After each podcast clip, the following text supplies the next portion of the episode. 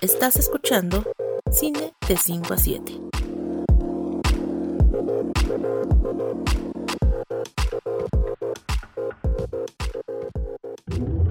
En el año 2000 llegó a las salas de cine Psicópata Americano, una película que en apariencia contaría la historia de un asesino en serie. No obstante, esta resultaría ser una profunda crítica a la sociedad y a su lado más narcisista. Para hablar sobre esta película y cerrar nuestra tercera temporada, nos acompaña Fernanda Solórzano, crítica de cine de la revista Letras Libres y autora del libro Misterios de la Sala Oscura. Es así que damos inicio a Cine de 5 a 7.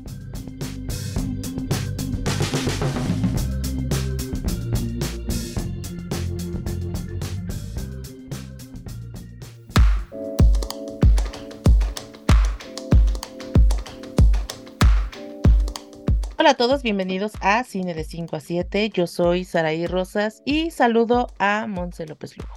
¿Cómo estás, Monse? Muy bien, muy contenta. Hoy estoy muy emocionada. Trataré de no estar en modo fan porque tenemos una súper, súper invitada. Y la verdad es que es algo que ambicionábamos desde hace tiempo Sara y yo y nos da mucho gusto que para el final de temporada justamente logremos tener aquí a Fernanda Solórzano. ¿Cómo estás, Fer? Ay, qué emoción, al contrario, qué emoción saber que es, este es el cierre de temporada. Pues no, muy agradecida por, por la invitación, por la paciencia que me tuvieron para poder finalmente agendar esta plática, de la cual yo también tenía eh, muchas ganas que, que, que, sucediera. Pues yo encantada de platicar de una de mis películas favoritas. Yo me pregunto, les quiero preguntar a ustedes por qué me pidieron hablar de esta película. No, no sé si ustedes sabían que me gustaba tanto o, por, o cómo fue el asunto. Yo las estoy entrevistando a ustedes. No, no. no, está perfecto. Pues curiosamente yo la elegí porque le platicaba a Saraí. Yo la forma en que te conocí a Tifer justamente fue con un texto que hiciste con motivo de Joker en donde analizas precisamente American Psycho y Fight Club, hablando de la masculinidad. Y fue la primera vez que te leí y de ahí dije, ¡Ah, qué interesante, ¿no? Y entonces ahí te fui conociendo y me fue muy interesante el, análisis que hacías, porque si bien no era específicamente de, de American Psycho, sí me parece que justo coincidía mucho con una perspectiva que yo empecé a tener con la película, que la verdad la primera vez debo confesar que la vi un tanto no, no chiquita, pero sí tendría como 11 años, algo así. Y como que no, no entendí, no me gustó, sabía que era como película prohibida para mi edad.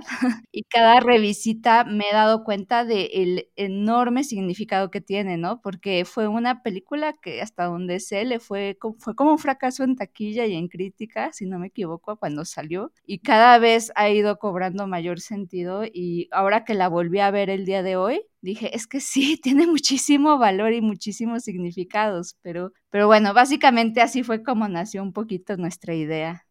Bueno, qué honor que haya sido así el recorrido y que nos haya llevado a, coincidir en este camino, porque además a mí algo que se me hace muy padre es poder hablar de esta película con dos mujeres, siendo que en su momento la novela, la película ya no tanto por razones que ahorita vamos a platicar, pero la novela de Bret Easton Ellis del 91 fue muy criticada por, eh, por círculos feministas. Una nota curiosa es que una de las principales críticas de la novela fue Gloria Steinem, una prominente feminista, que es madrastra de Christian Bale. Estas cosas de la, de la vida, ¿no? Que bueno, además creo que no tienen muy buena relación. No dudo que Christian Bale haya querido hacer la adaptación de la película un poco para, no sé, estoy especulando tonterías, ¿no? Pero bueno, es...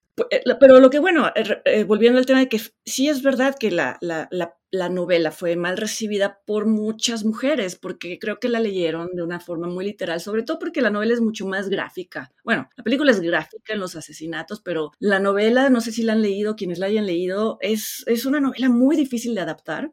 En primer lugar, porque está narrada en primera persona, y esto más o menos se adivina en la película. La película intenta hacernos ver que todo lo que sucede puede o no haber pasado en la realidad, puede haber pasado solo en la cabeza del personaje, pero eso siempre es más fácil de manejar en la literatura, porque pues nunca te separas de ese narrador, ¿no? Del famoso narrador no confiable. Y entonces hay pasajes en la, en la novela de Bret Easton Ellis que son muy, muy, muy, muy gráficos en su descripción de, por ejemplo, el desmembramiento de las prostitutas que Patrick Bateman lleva a su casa. También es enloquecedora en un sentido eh, muy de acuerdo con la novela y del protagonista, por ejemplo, en escenas que la película resuelve con una secuencia, como cuando Patrick Bateman se está bañando y vemos algunos de los productos que usa. En la novela son páginas y páginas y páginas y páginas de solo enumerar estos productos, ¿no? Exacto, estás dentro de la cabeza de, un maníaco o de lo que representa. No, se sabe tampoco si es un, un, individuo o está queriendo hablar de un estado de la sociedad. Pero bueno, el punto es que sí, hubo como mucha alarma entre las mujeres por por el éxito de la novela, que sí fue una novela muy exitosa porque se consideró que capturaba muy bien lo que fueron los años 80, eh, la compulsión por consumir, un poco la vuelta al conservadurismo político, la necesidad de pertenecer y demás. Y sin embargo, fue una, eh, una decisión muy curiosa de parte de la producción que al final fuera dirigida la adaptación por una mujer. Creo que esto hizo que, eh, bueno, por un lado, creo que Mary Harold, que es la directora, y su, y su guionista de, de siempre, ellas creo que supieron encontrar eh, el sentido más simbólico, más metafórico, más satírico de la novela, ese que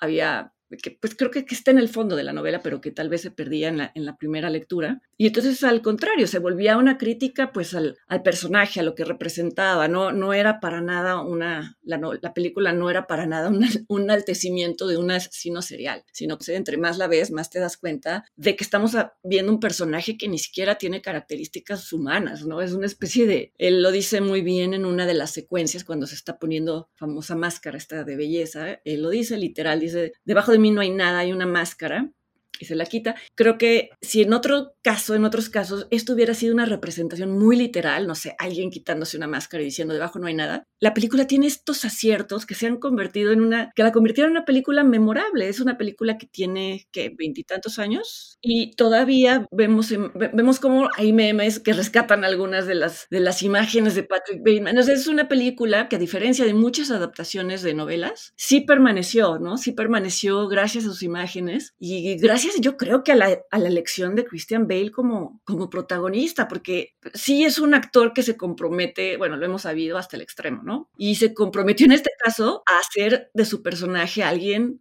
vacío, es un cascarón, no tiene nada dentro, ¿no? Por un lado, y lo que tiene lo que cuando manifiesta ciertos rasgos humanos es, es sumamente desagradable, no es uno de estos psicópatas o villanos o que, que, al final son encantadores, ¿no? Que eso es una medio trampa que a veces es el cine. Es realmente antipático y es nada, Patrick Bateman es una persona que te cae mal, te cae mal más allá de que luego te puede matar en un sentido literal, ¿no? Pero bueno, creo que fue muy acertada la elección de este actor que parece bello, o sea, parece eh, imposible eh, eh, su grado de perfección, es un poco exagerada la, estética de Patrick Bateman porque produce justo esa sensación de que no estás frente a un ser humano, ¿no? Entonces, bueno, todo esto para decir que, que, pues en su momento fue una novela muy mal recibida por las mujeres después que Mary Harron y su guionista la hayan adaptado la hayan dirigido y le hayan encontrado el lado B la volvió más aceptada entre, entre mujeres y ahora nosotros estemos hablando de ella, creo que nos permite encontrar ese, esa segunda lectura que no se queda en, en, algo que sería creo que muy simple, ¿no? Decir, se trata de un asesino serial que mata a mujeres y eso se está celebrando. Creo que para nada es ese el punto de, de la película ni de la novela.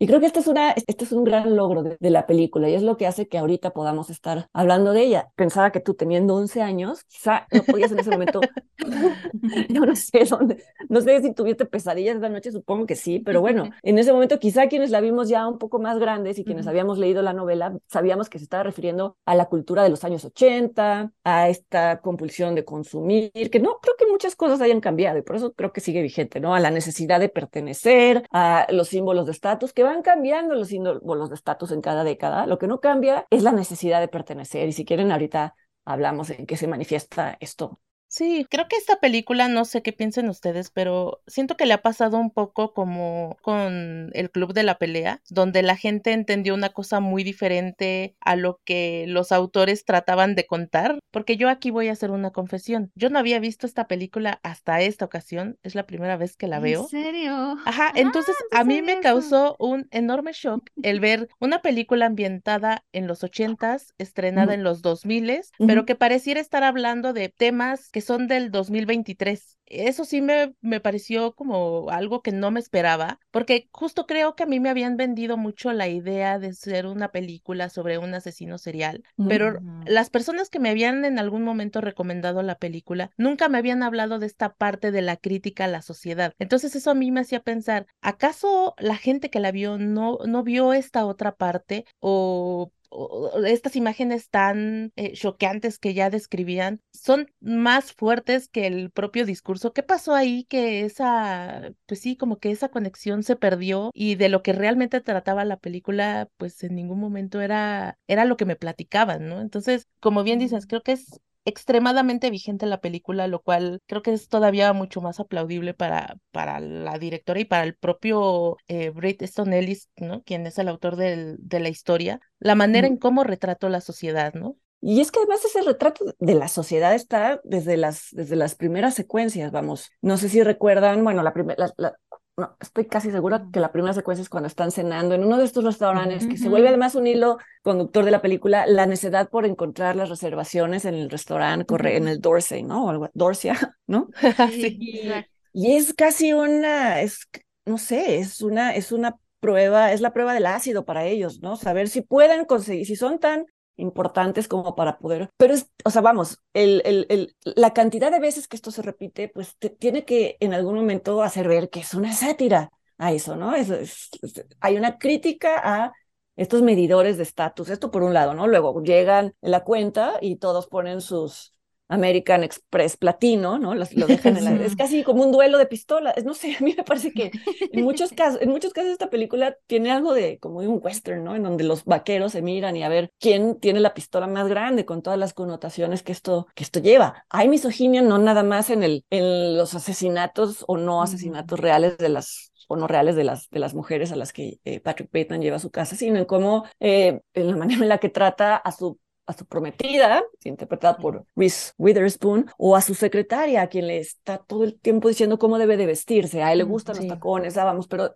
pero creo que a mí me parece que es evidente que la crítica es al personaje, no es un enalte, y no es a él, sino es a una forma, eh, vamos a decirlo en, términos con los que se discutiría una película ah, hoy en día. Es, es, una crítica también al patriarcado que estás exigiendo las reglas sobre cómo una mujer, es una película previa al Me Too y sin embargo adelanta muchos temas de la era MeToo, ¿no? Eh, la manera de dirigirse a, a, a, las mujeres que trabajan para él, por un lado, ¿no? Y, luego también esto que decíamos, ¿no? La, la, la representación de sus rutinas de, de, belleza. En algún momento a estos hombres se les llamaba metrosexuales, pero bueno, el punto aquí es que él solo piensa en él, ¿no? Es una forma de retratar el narcisismo, no importa la orientación sexual del personaje, no importa nada. Es un hombre que está totalmente dedicado a él mismo y que sin embargo él mismo reconoce que aquello que está embelleciendo es solo un cascarón, que la gente tiene una idea de que cuando lo saluda está eh, apretando la mano de un ser humano, pero que él no se, ve a sí mismo como, como un ser humano, sino un producto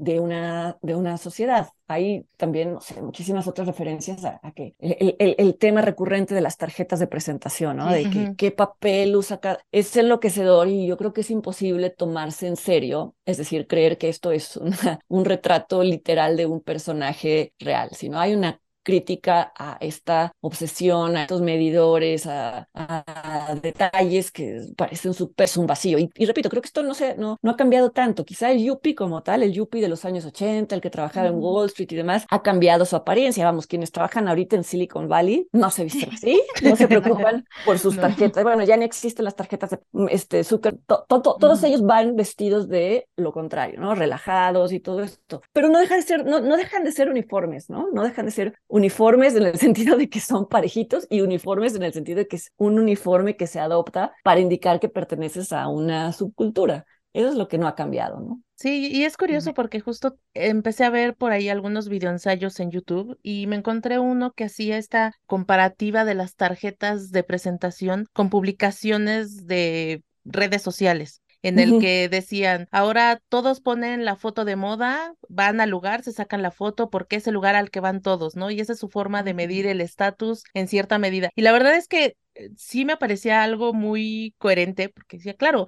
si uno se mete a Instagram, podrá encontrar así decenas o miles de fotos en un mismo sitio y todas son iguales, ¿no? Y hasta las personas parecen verse iguales, ¿no? Entonces, pareciera que este Yuppie de los años 80 en realidad se convirtió en los usuarios de redes sociales de los años 20, ¿no? De este siglo, lo cual es un poco, pues es un poco raro. No, y tienes, tienes mucha razón, Saraí, en esto que, que, que apuntas. Está ahí el paralelo perfecto, ¿no? Este, finalmente, en la película un tema recurrente es la máscara, en la película y en la novela, pero la película pues lo ilustra, a veces casi literalmente, ¿no? La, la máscara, la máscara como algo necesario para este personaje para sobrevivir, pero que al mismo tiempo se da cuenta, en algún momento incluso tomé mis, la, he visto muchas veces, pero siempre quiero volver a verla, entonces lo volví a hacer, ¿no? Y eh, en algún momento dice, creo que mi máscara de cordura está a punto de resbalarse, o que mi, la mar, sí, mi apariencia o lo que hago para aparentar como cordura está a punto de desaparecer. Y Creo que sí, creo que ahorita también, si hablamos de Instagram, de las redes sociales, todo, lleva a hablar de las máscaras, ¿no? De cómo eh, es imposible que una persona viva la vida que hace parecer que si solo te fijas en tus publicaciones, ¿no? Digo, yo nada más tengo Twitter, yo nunca he querido tener Facebook ni, Instagram, pero, pero sé cómo es, incluso en Twitter. o sea, todo el mundo hace parecer su vida como una suma de momentos perfectos, ¿no? Son todos como si todos fueran y este, como si todo el tiempo estuvieran en este restaurante en el que todos quieren hacer reservaciones. todos estamos en el Dorcia en Instagram. Exacto. Todos estamos en el en, Instagram todo el mundo está en Dorcia, ¿no? O algo o algo parecido o en el o, usando las las productos estos que sí, ¿no? Me bañé, me puse esto. Y si nos damos cuenta en la película, él va perdiendo el momento en el que en el momento en el que él se siente que no puede demostrar eso o que no está a la altura de todo eso o que lo desprecian o que alguien lo ignora por no considerarlo parte del grupo es cuando se desquicia, ¿no? No sé si recuerdan cuando mata a Paul Allen, que, que es interpretado por Jared Leto, que sigue viéndose igual, es curioso. Sí, qué bárbaro. Le dice al final, ya que, lo, ya que lo despedaza, cuando lo despedaza en su impermeable, le dice, a ver si ahorita puedes conocer, a ver si ahorita puedes conseguir una reservación en Dorcia. o sea, es como un enojo, es una reacción a, la, a, la, a la, aquello que percibe como una humillación, ¿no? Y digo, esto es algo un poco ya, un poco más serio lo que voy a decir, pero ¿cuántas veces no nos enteramos de personas que entran en depresión profunda, incluso se hacen daño a sí mismas por sentir que están perdiendo seguidores, que los están atacando en redes sociales, por olvidar que existe una parte tridimensional en los seres humanos, ¿no? Que no se limita ni a los likes, ni a lo que opinan de ti, y tampoco te pueden, si tú no permites que te reduzcan a una caricatura, no, es, eh, pues puedes sobrevivirlo. el problema ahorita es que en redes sociales todos usamos una máscara, todos, me incluyo, digo, no, no, no puedes dejar de pensar cada vez que publicas algo eh, cómo te va a representar eso. Eso ya es una construcción, la construcción de una identidad. No lo puedes evitar porque también idealmente no estaríamos ni siquiera diciendo nada de nuestra vida privada y sin embargo ya lo estamos haciendo. Claro. El problema es cuando se nos olvida que somos mucho más que eso. Y, y llega a pasar, creo que también no, no, no, no estamos ni siquiera programados o como dicen en inglés, hardwired, como nuestro ADN todavía no ha desarrollado la defensa en contra de eso, ¿no? De, del ataque de 10 o 100 o miles de seguidores o no seguidores, pero pues lo que sucede mucho en Twitter, los linchamientos, ¿no? Podrás decir que no te importa, pero hay una parte en la que sí te importa. Si tienes un ego frágil, como el de Patrick Bateman o el de muchas personas que han invertido toda su energía en la construcción de una identidad virtual, justo, o sea, al menos en psicología se maneja como que la personalidad sí es parte de ti, pero no deja de ser una máscara, ¿no? O sea, no deja de tener una falsedad a pesar de ser parte de tu, de tu de tu persona, ¿no? De tu estructura. Y justo coincido contigo, Fer, o sea, varias veces salen, ¿no? Diferentes máscaras que él utiliza desde la, en la cremita, en el, la cámara de esta de sol, ¿no? Bueno, de, bronceado. Eh, y llama la atención que aparte en todos sus retratos, ¿no? En, en, su casa, que es como impecable y casi como de un obsesivo súper limpio, ¿no? Eh, salen muchas personas, pero no se les ve el rostro, ¿no? O sea, están como ocultos ah. los rostros. En, los cuadros. Sí, sí, sí, es como que me llamó la atención esta vez. Y sobre todo porque, o sea, él menciona que tiene una máscara y es llamativo que él tenga que usar una máscara porque es un personaje muy hegemónico, o sea, es hombre blanco, gringo, este, heterosexual, con dinero, joven, ¿no? Con un eh, atractivo, con un super cuerpo, o sea, tiene todo para ganar en esta vida, ¿no? Está en la cima de todo lo que es el privilegio, ¿no? Está hasta arriba. Y aún así, como, como mencionabas, Fer, o sea, se siente muy patético. O sea, cuando está con las prostitutas que les está pagando, ¿no? Y les dice, ¿no quieren saber en qué trabajo? ¿No? Sí. yo, me, yo me identifiqué con ellas de que, ay, o sea, la verdad sí sentí el, ya he conocido a tipos así, ¿no? sí, que ya mejor optan por decirle, ay, qué bonita tu cara, porque ya saben que es por ahí, ¿no? Sí, de que dices, ay, este tipo, ¿no? O sea, trae quiere que nada más le eleve su autoestima, ¿no? Y, y, que dices, pues pobre, ¿no? O sea, pobre y al mismo tiempo no, ajá, o sea, como que hay una parte de ti que dice, híjole, este, este chavo no la está armando, ¿no? No, no a, a, diferencia de tal vez sus otros compañeros. Y creo que incluso, eh, más que ser, porque de pronto puede parecer que tiene un trastorno antisocial, ¿no? Y entonces eh, es un sociópata o un psicópata, como lo dice el título, a mí no me parece tanto que busca como tanto transgredir como sucede con el trastorno de, personalidad antisocial, sino más bien es un narcisista que todo el tiempo está tratando de llenar sus carencias y siente mucha envidia hacia los demás y trata justo de, a partir de devaluar a los demás, matándolos, humillándolos o etcétera, de tratar de elevar su autoestima, que es precisamente algo que es un problema para él y que creo que hasta cierto punto sentí un poquito de empatía o esquina con lástima al final de la película, porque dice que ni siquiera tiene catarsis para él, ¿no? O sea, eh, eh, o sea, yo dije, híjole, o sea, qué fuerte ni siquiera poder tener la catarsis, que es como el nivel más bajito de al menos, bueno, no, no solucioné nada, pero al menos me desahogué. Y es que toda la validación, esto que decías, qué, qué paradójico que una persona que tendría todo lo que se consideraría ideal, que ahí empieza el problema, ¿no? Que eso sea lo que se considera ideal, como un círculo vicioso, pero bueno, qué paradójico que él lo tenga y aún así sienta que necesita aparentar. Y la paradoja viene de que nunca, toda la validación le viene siempre de fuera, ¿no? No hay una especie de, no quisiera usar palabras así como propósito o algo así, porque tampoco se trata de hacer psicología profunda del personaje, porque repito, creo que, creo que lo que el retrato es un, es más bien un retrato de la época, pero lo que dices es muy cierto, ¿no? es terrible como al final ya no está buscando ni siquiera una validación positiva. En el momento en el que empieza a hacer confesiones, le confiesa a su secretaria, le confiesa a su abogado, yo maté, yo maté, yo maté, y nadie lo toma en serio. Y ese acaba siendo el peor castigo de todos, ¿no? No es ni siquiera reconocido como el asesino, no es ni siquiera reconocido en esa identidad. Y sí, esa escena final es muy extraña en la que está con sus amigos viendo a Reagan en la tele, me parece, ¿no? Bueno, no sé, pero están... Sí, es un discurso de Reagan. Cada, quien está hablando de lo que sea, él está diciendo, eh, eh, está totalmente ahí, sí parece disociado, y la voz en off lo que dice es eso, no encuentro catarsis, toda esta confesión no ha servido para nada. Para un narcisista es, la, es el peor infierno, ¿no? Que no se te reconozca ni siquiera como, como narcisista, ¿no? Como nada, es, eres, eres nadie. No hay un, o sea, si un narcisista busca a los demás para que le reflejen su propia imagen, él ni siquiera puede alcanzar eso, porque nadie lo toma en serio para nada. Y que esto es algo que viene pasando en, o sea, desde el inicio de la película cuando te están diciendo que entre ellos se confunden, ¿no? Que mm, son, son tan parecidos, se visten de la misma forma, se peinan de la misma forma, usan el mismo tipo de lentes, corbata, las tarjetas que ya mencionábamos, que en realidad no hay una forma de diferenciarlos, ¿no? Y este asunto de convertirse en el asesino tratando de diferenciarse, al final no les sirve de nada porque de nuevo está atrapado en este mundo en el que todo es homogéneo pareciera que cuando el detective, que es William Dafoe, le dice, no te preocupes, yo estuve, ya se aclaró todo, porque ya me dijeron que Pola, su cara en vez de ser de alivio es de un horror profundo, ¿no? En primera, porque duda de su misma sanidad o de su misma locura, pero también porque entonces ya no es él el que se distingue de los demás, aunque sea por estos actos, estos actos terribles. Sí, la nada es, es todavía peor que la condena para él, ¿no?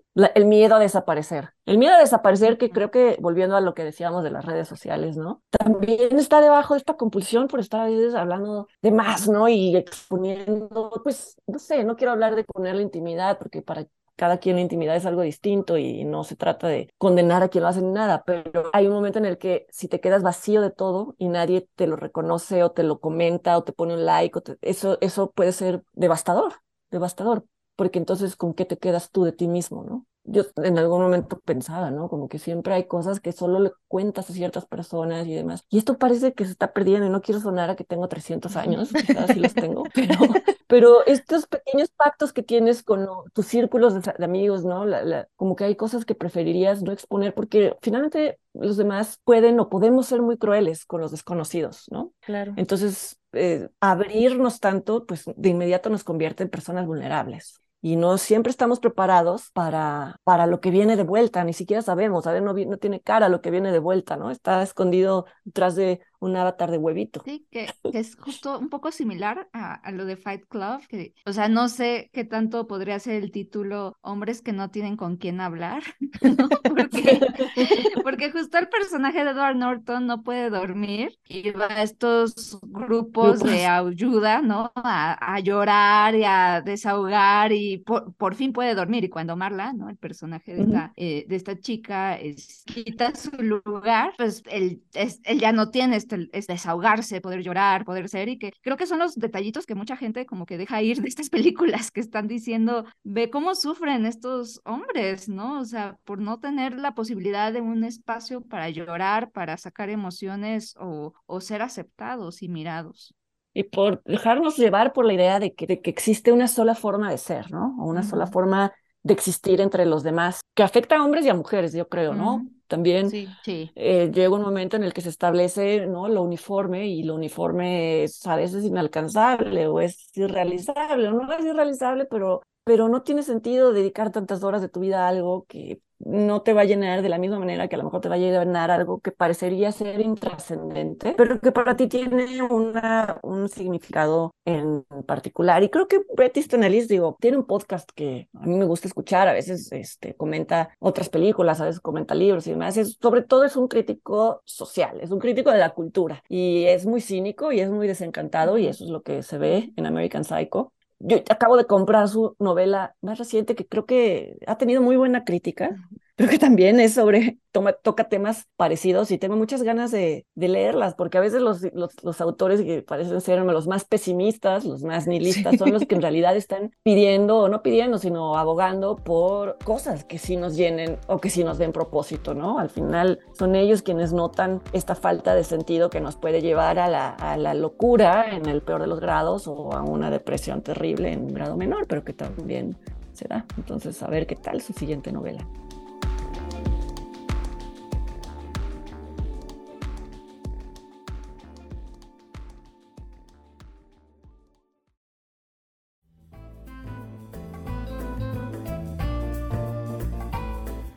Te perdiste alguna de las recomendaciones que hicimos durante este podcast, no dejes de visitar www.sextafila.com. Ahí encontrarás material relacionado a este episodio que seguro será de tu interés.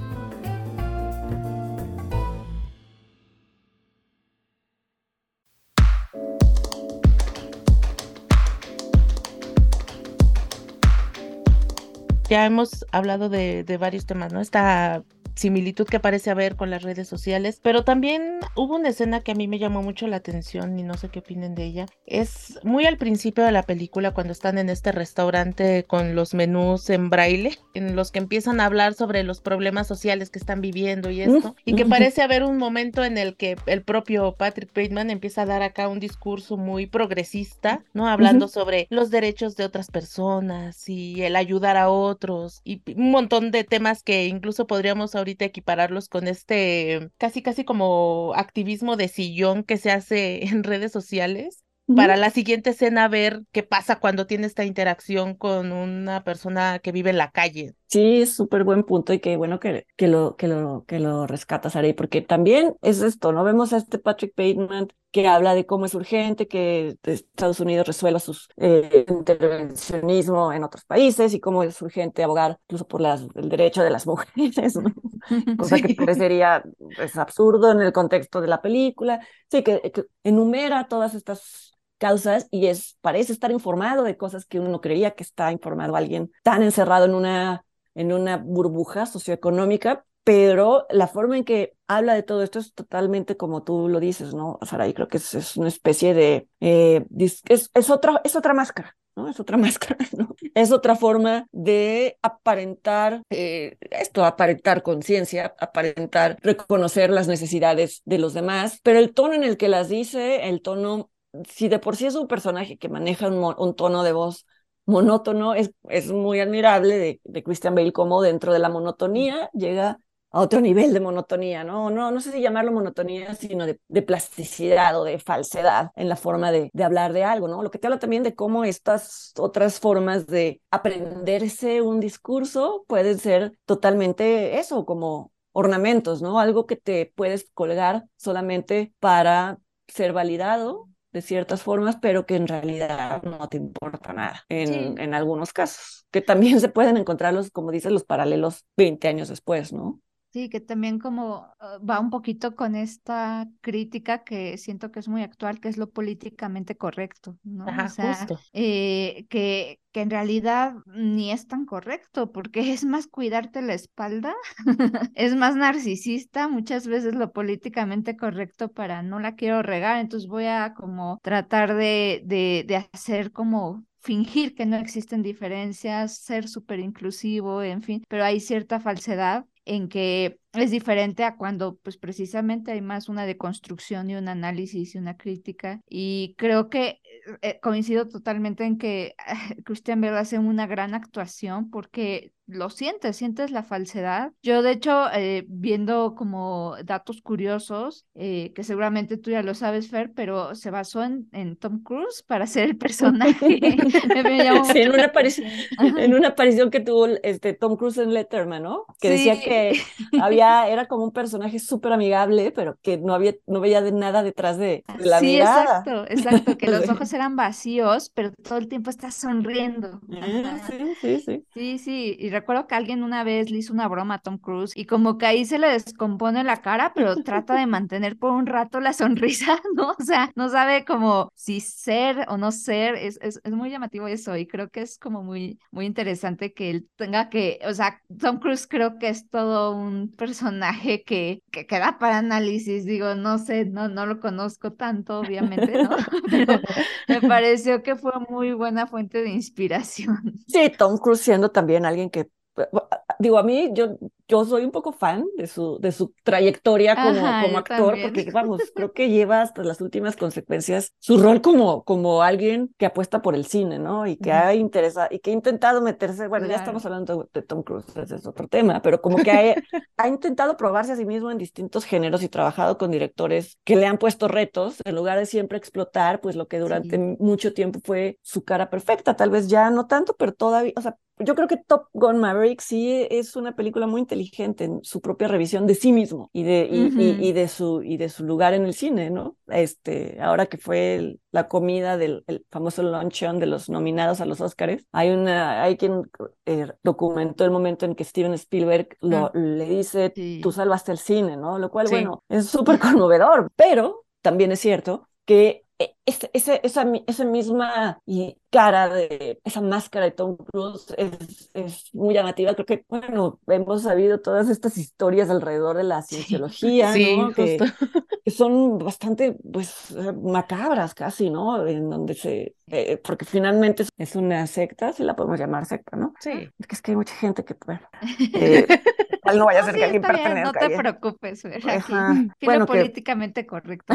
Es que, pues sí, como que promueven, o sea, se ven a sí mismos como personas que incluso como con conexión con el, con, con extraterrestre, en fin, ¿no? Como que sí hay como una voluntad de ser que se puede, que puede explicarse en esta sonrisa. Me parece increíble que Christian Bale, ahora Christian Bale también es muy raro como persona. No lo conozco, ojalá lo conociera, Pero hay que recordar esta cosa que tuvo, no sé si la recuerdan, este ataque de furia que tuvo en contra de un microfonista, de un mm director de fotografía, ¿no? En donde ya luego creo, él, o sea, también ya se pidió disculpas y dijo que era una, pero, pero también es alguien que se puede ir hacia un, hacia un rincón oscuro, ¿no? Lo cual seguramente le ha permitido hacer papeles como el que hizo en El Maquinista y demás, ¿no? Pero bueno, eh, son actores, los actores luego tienen eso, ¿no? Poder este, poder para bien y para mal perderse en lugares que son ni siquiera compatibles con, con, con, una forma de existir como las demás personas. Pero esto lo decíamos, ah, por sí, por el trabajo de, de Christian Bale y, y,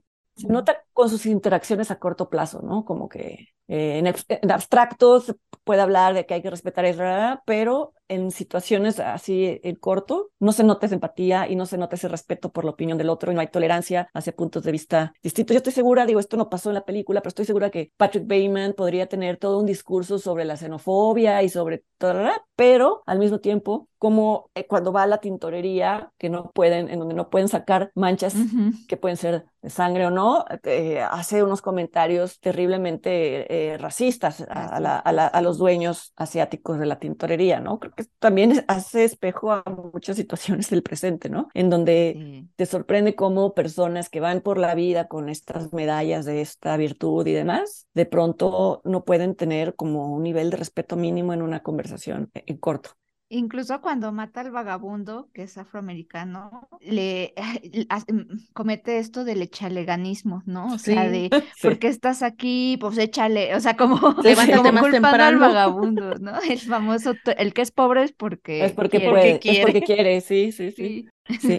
Yo, pensaba un poco en Patrick Bateman como si fuera una persona que viviera en esta época, fácilmente sería un influencer, ¿no? ¿Cuántas veces hemos visto a estos, justo estos influencers, siendo toda esta figuras como muy virtuosas y demás, ¿no? Compartiendo todo lo bello de la vida y todo esto. Y de pronto cuando se sabe algo un poco más siniestro. Entonces ahí nos damos cuenta que pues, las cosas realmente no eran como aparentaban, ¿no? o, cuando hay un ataque a, su, a, su, a su persona, ¿no? O cuando hay algo que ya no sé, que ya no conviene a sus intereses, ¿no? Claro, sí, es muy particular y por eso lo decía yo al principio, ¿no? El hecho de que yo no hubiera visto esa película, sentía yo que era uno de esos como culpas cinéfilas que a veces tiene uno, pero siento que la película llegó como en un muy buen momento porque justo creo que pude tomar estos temas que a lo mejor me hubiera pasado lo de Monse, ¿no? Viéndola más joven, probablemente me hubiera ido por este otro lado, más del impacto de lo sangriento y demás, que también sí es una cosa muy impactante, pero creo que también esto, esta idea incluso que da la posibilidad el ver películas, digo, no tan viejas, pero que sí ya tienen sus, sus varios años, viéndolas en un entorno diferente al que probablemente se pensaron, ¿no? Porque decimos, esta película es anterior a las redes sociales, ¿no? Eh, Facebook empezó en 2004, Twitter en 2006, y pareciera que está haciendo un retrato completamente fidedigno de lo que vemos en la actualidad, lo que es nuestra vida cotidiana, ¿no? Y pues, digo, yo no sé qué pensará el propio autor de la novela haciendo pues este momento de de pensamiento en, híjole, no sé en qué estaba pensando cuando escribí esto, tal vez no se esperaba nada de lo que está resultando.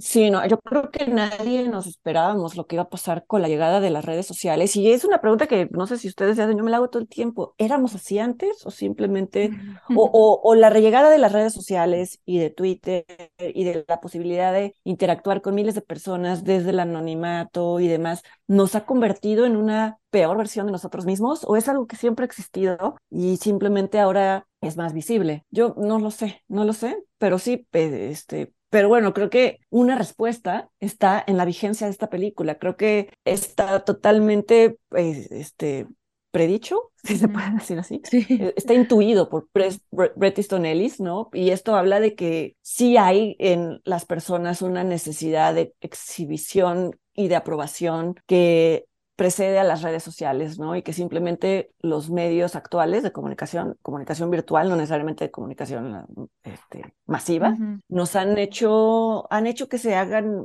que se magnifiquen estos aspectos, ¿no? Y yo creo que una etapa peligrosa puede ser el momento en el que ya solo creamos que somos eso, como que ahorita todavía hay cierta noción de que somos eso, pero también somos los, las personas de carne y hueso, pero pero me preocupa que llegue, que llegue el momento en el que nos olvidemos de que está este otro mundo, ¿no? Y que no sé si esto pueda llegar, no lo sé. Siento no. Digo, no, no sé qué piensen sobre eso, pero siento que a partir un poco de, pues, de lo que ha pasado con la pandemia, ¿no? El, que la mayoría de la gente, ¿no? Quienes pudimos hacerlo, estuvimos encerrados, pues, bastante tiempo. De pronto está, hay mucha gente que está revalorando el experiencias cara a cara, el tener como una vida fuera de la pantalla.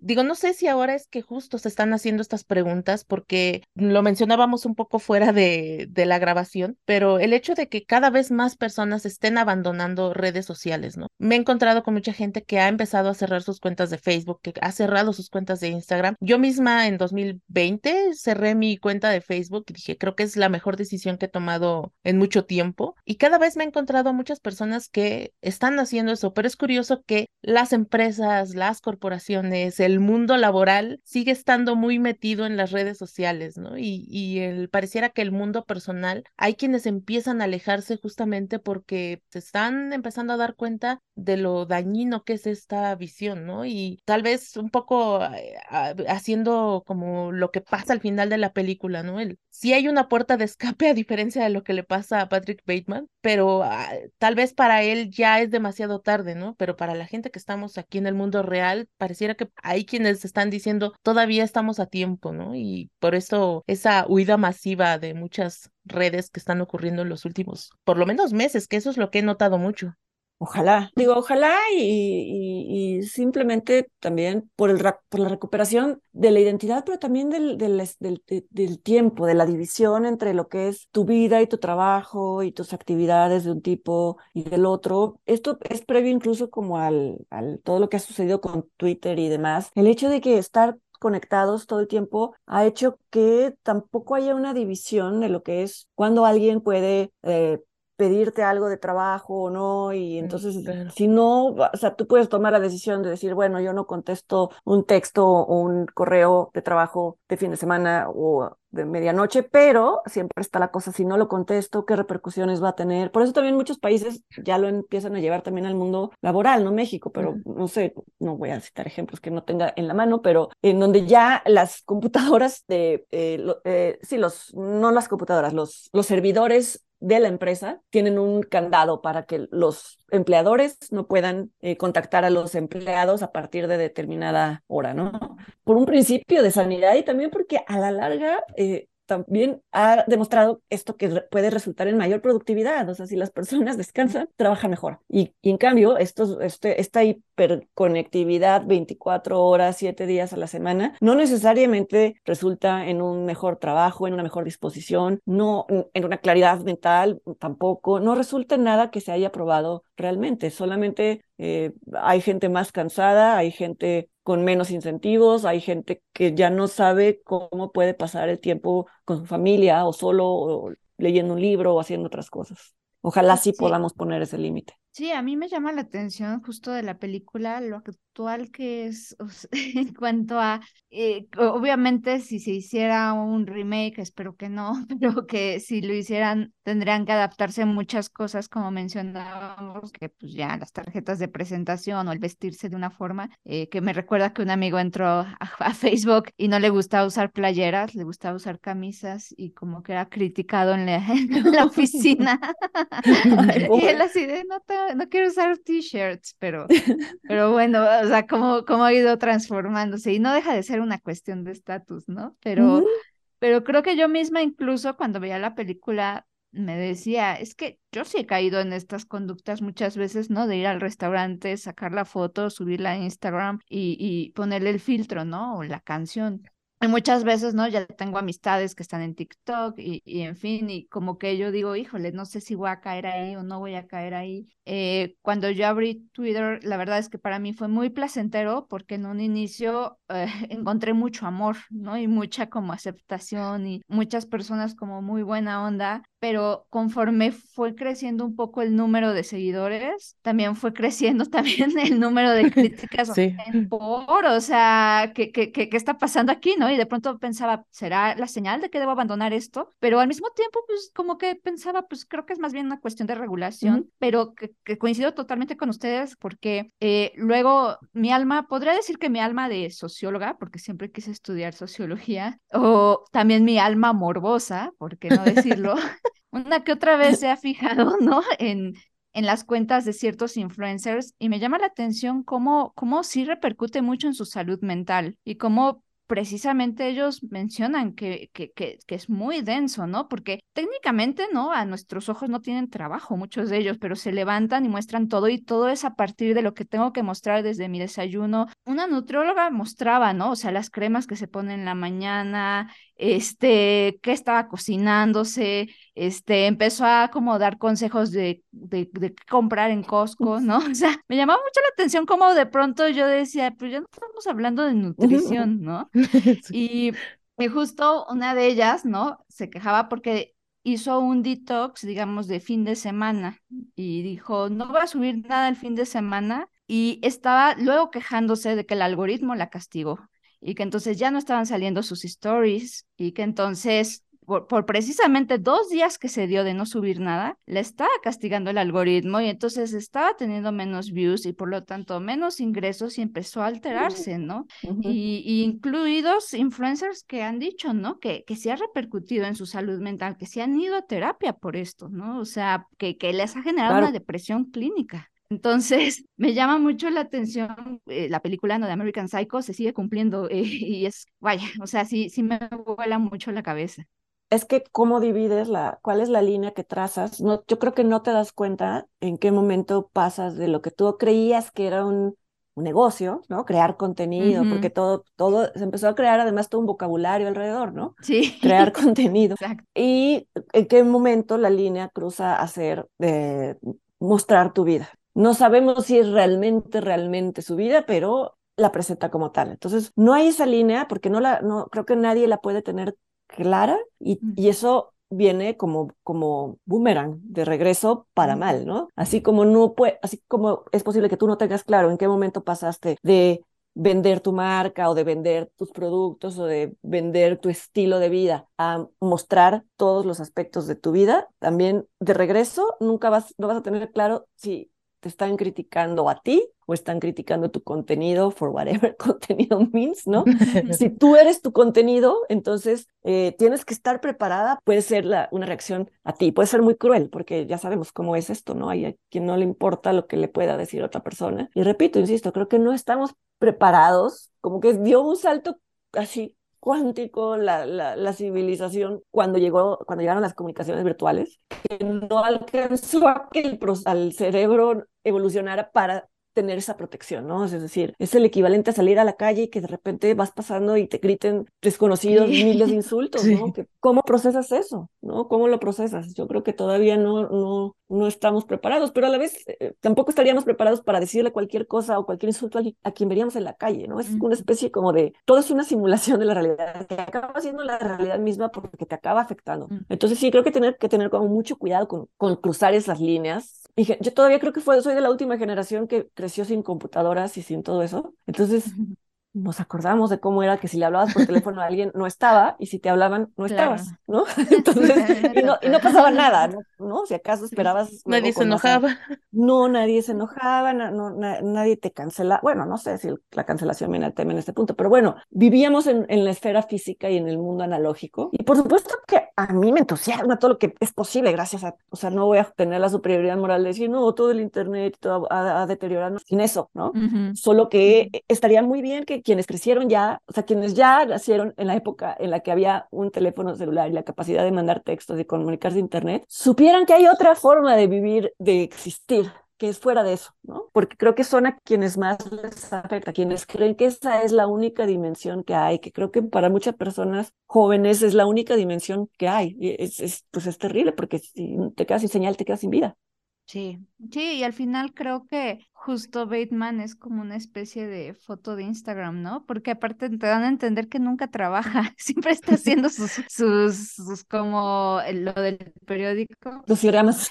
Sí, exacto, exacto, sus crucigramas y está como, dice, ay, perdón, el detective por agarrarte ocupado, ¿no? Y ahí esconde el Walkman, ¿no?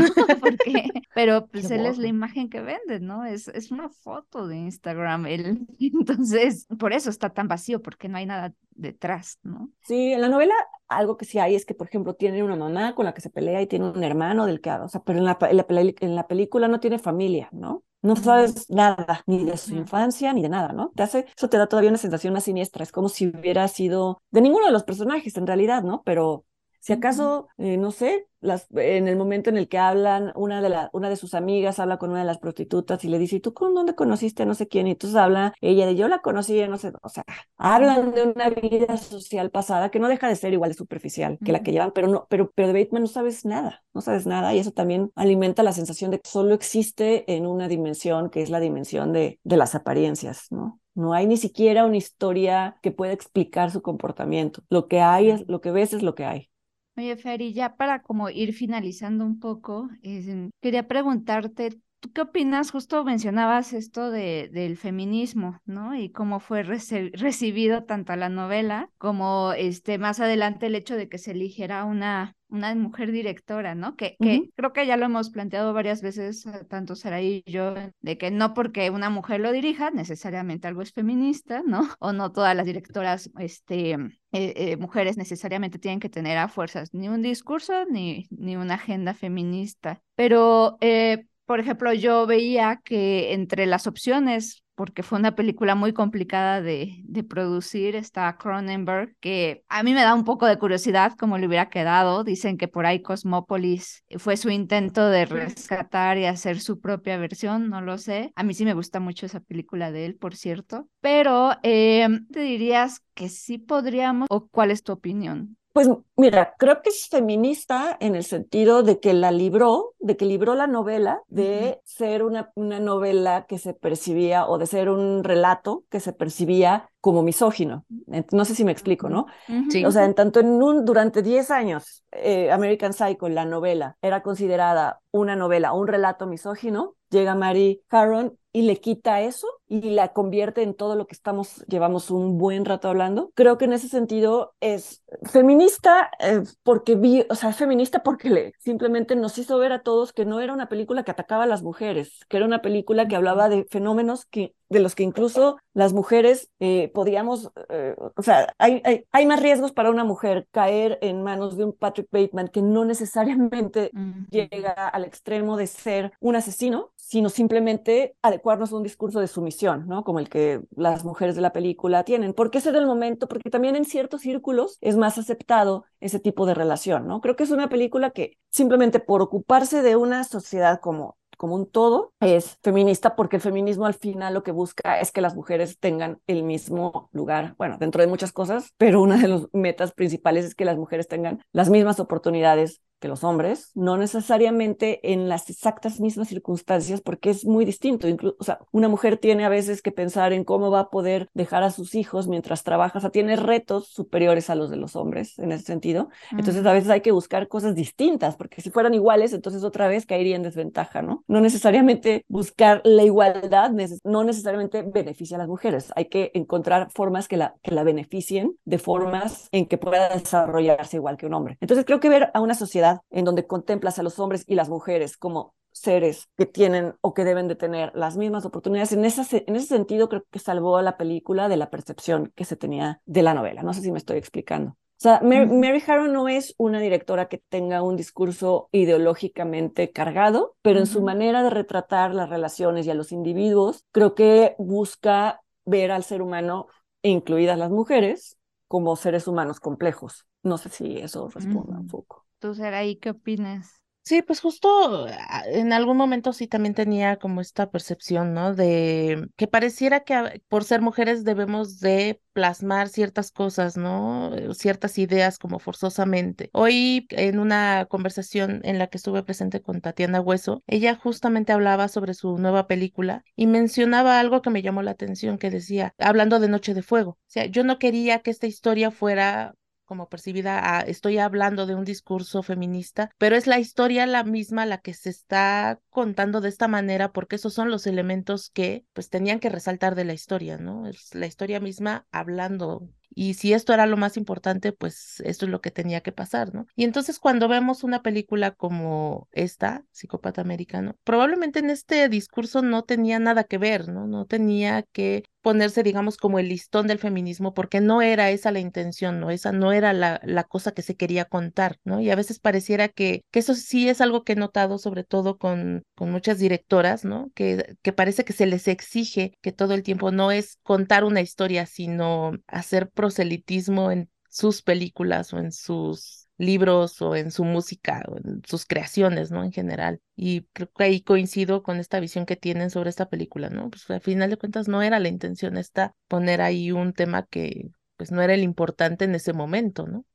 Y además creo que el hecho de presentar a Patrick Bateman como lo presenta la película, que es como un ser patético, es en sí mismo una, es una crítica a cierto modelo masculino, ¿no? Y, y, y, hacerte ver, o sea, tú cuando ves cómo trata a su secretaria, a su novia, a otras mujeres, la reacción que te produce es de rechazo. Entonces, no es que esté articulada la denuncia como tal, pero está plasmada, está plasmada porque no está de una forma en que te invite a verla como algo aceptable, ni siquiera normal. Entonces, pues creo que eso es lo que también a veces se pierde de vista cuando se leen las películas, pero no se observa cómo se están representando a los personajes. El personaje no está en un vacío, está en relación con otros personajes. E, el blanco de la historia en su crítica es el hombre, el hombre individuo como Patrick Bateman y el hombre en general, él y sus amigos. No, no, no está viéndolos como modelos de comportamiento ni nada por el estilo. Creo que eso es en sí mismo una, es una crítica feminista sin que tenga que decirlo como tal, ¿no? Claro. Sí, de hecho, me acaba de recordar que justo querían para el papel de Bateman a Leonardo DiCaprio mm. y la directora no quiso porque justo sentía que iba a pasar tal vez algo similar a Fight Club, que es mm. como poner a alguien demasiado ideal y hermoso, ¿no? Y que esto generara más como este deseo de imitación y de admiración, que en realidad este patetismo que ella buscaba este, reflejar, y que creo que para mí es lo que lo hace en cierta forma feminista, o sea, la mirada femenina que ya hablaba Laura Mulvey, ¿no? Porque a mí me encanta Fight Club, la verdad, y sí soy fan de Fincher, y... pero justo coincide que la mayoría de las películas dirigidas por hombres, ¿no? Eh, hablan justo de este tipo de, de perfil de personalidad, tienen una perspectiva diferente, ¿no? A esta. Y yo lo he dicho, no es que se tenga que notar que una película le hizo una mujer o un hombre, yo creo que muchos, y, y yo lo he comentado en este programa, Calmodóvar, por ejemplo, para mí tiene esta sensibilidad y etcétera, yo creo que no se reduce solamente a, a, a los dos sexos, pero sí noto esta mirada nada. ¿No? De, demostrar eh, conductas como gaslighting, horas, ¿no? Y que yo las veía en la película y decía, ay, yo lo he vivido, ¿no? O sea, te verías claro. mejor si te usaras esto, ¿no? Esta faldita, ¿no? Ah, exactamente. Los tacones. Sí, exacto. Entonces dices, ah, ahí es donde noto esos detallitos de algo que probablemente Fincher no no nota tan fácilmente, ¿no? Sí, por supuesto, sí. Y digo, yo creo que hay infinidad de hombres con una filmografía en donde las mujeres están mejor representadas y mejor no quiero decir positivamente siempre, porque no necesariamente para ser, para, no necesariamente tenemos que tener una imagen positiva para ser, ¿no? Que es lo que pues, es como caer en la misma trampa, porque tenemos siempre que ser algo, ¿no? Simplemente somos lo que somos y los hombres que se han preocupado más bien por representar esa complejidad, pues son eh, no voy a decir feministas porque eh, a ellos, no sé, atribuir etiquetas creo que no es ni siquiera necesario, pero, pero creo que en el respeto por la complejidad de una mujer hay un statement feminista pues mucho más grande que algo que simplemente se pueda decir en un comunicado de prensa, ¿no? Sí, casi todas las mujeres que aparecen en la película son muy dependientes e inseguras, no las pone como empoderadas, y, pero, pero, pero tienen, entiendes los, las motivaciones del sistema en el que están por el que se comportan de esa forma, ¿no? Claro, perdería su trabajo esta chica si se revelara y le dijera como que, en fin, la otra chica quiere estatus y quiere estatus a través de una boda y hay todo un sistema todavía vigente en el que las mujeres creen que solamente un matrimonio las va a legitimar y no es culpa de las mujeres, es culpa de toda una herencia cultural que pues habría que, habría que cuestionar. Pues la verdad es que hemos disfrutado muchísimo esta conversación. Creo que ha sido muy rico poder platicar de tantas cosas sobre esta película. simplemente nos gustaría cerrar agradeciéndote Fernanda por la oportunidad de platicar contigo, de que nos regalaras un poco de tu tiempo para hablar sobre todas estas cosas alrededor de psicópata americano y pues esto, ¿no? Lo que decíamos al principio, eh, creo que las dos te admiramos mucho y una prueba es que las dos tenemos tu libro. Mira, por aquí anda. Oh. Esa era la sorpresa. de verdad que me emociona muchísimo. Para nosotras es un honor que hayas aceptado platicar con nosotras y pues eso, ¿no? Para la gente que no te conozca, que pues muy mal ahí, pero es que los invites a que, a que te escuchen, a que te lean, no, bueno, ante todo y ante sobre todo, gracias a ustedes por invitarme a esta conversación. Como les decía, eh, eh, eh, es particularmente entusiasmante poder hablar de esta película con chicas que la han visto en distintos momentos de sus vidas y además de, de, en fin, de la historia del cine, cuando a lo mejor tú, la viste hoy, tú, Monse, la viste a los 11 años. Entonces, poder hablar de lo que para cada una representó en su momento, creo que, creo que es algo que a Mary Harron le gustaría escuchar, ¿no? Como, como su película película ha afectado a distintas mujeres en distintos momentos y que y, es un gusto y es un placer haber platicado con ustedes. Siempre parece como falso cuando digo que me emociona muchísimo saber que alguien tiene mi libro, pero es de verdad, eh, es no, el tiempo que le invertí a ese, a ese único hijo que tengo, eh, en algún momento dije esto no le va a interesar a nadie, entonces cuando lo veo en manos de alguien más, ya caminando solito con su propia vida y que cada quien le pueda atribuir los significados que le quiere atribuir, de verdad es algo que me emociona muchísimo y mucho más viniendo de ustedes, así que... No, pues muchísimas gracias, Fer. Obviamente eres bienvenida cuando tú desees y muchas gracias eh, por la paciencia, sobre todo porque hubo uno que otro problema técnico, entonces atrasamos un poquito la hora de la cena para las tres, pero de verdad muchísimas gracias y pues nada, un honor este tenerte aquí. gracias de nuevo y nos vamos a ver más rica la cena después de haber platicado, van a ver.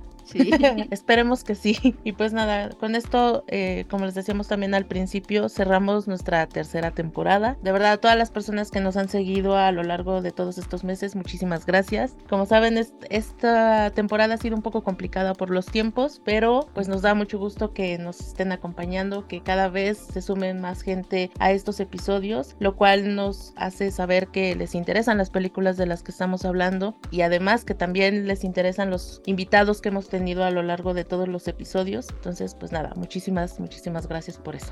Monse, ¿dónde te encontramos en redes sociales? Me encuentran en arroba cine en el diván.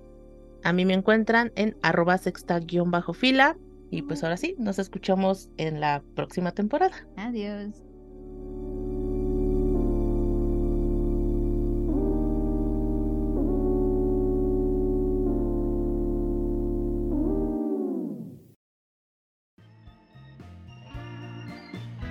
Gracias por escuchar Cine de 5 a 7. No olvides suscribirte a nuestro feed y calificar nuestro contenido. Eso nos ayudará a llegar a más gente.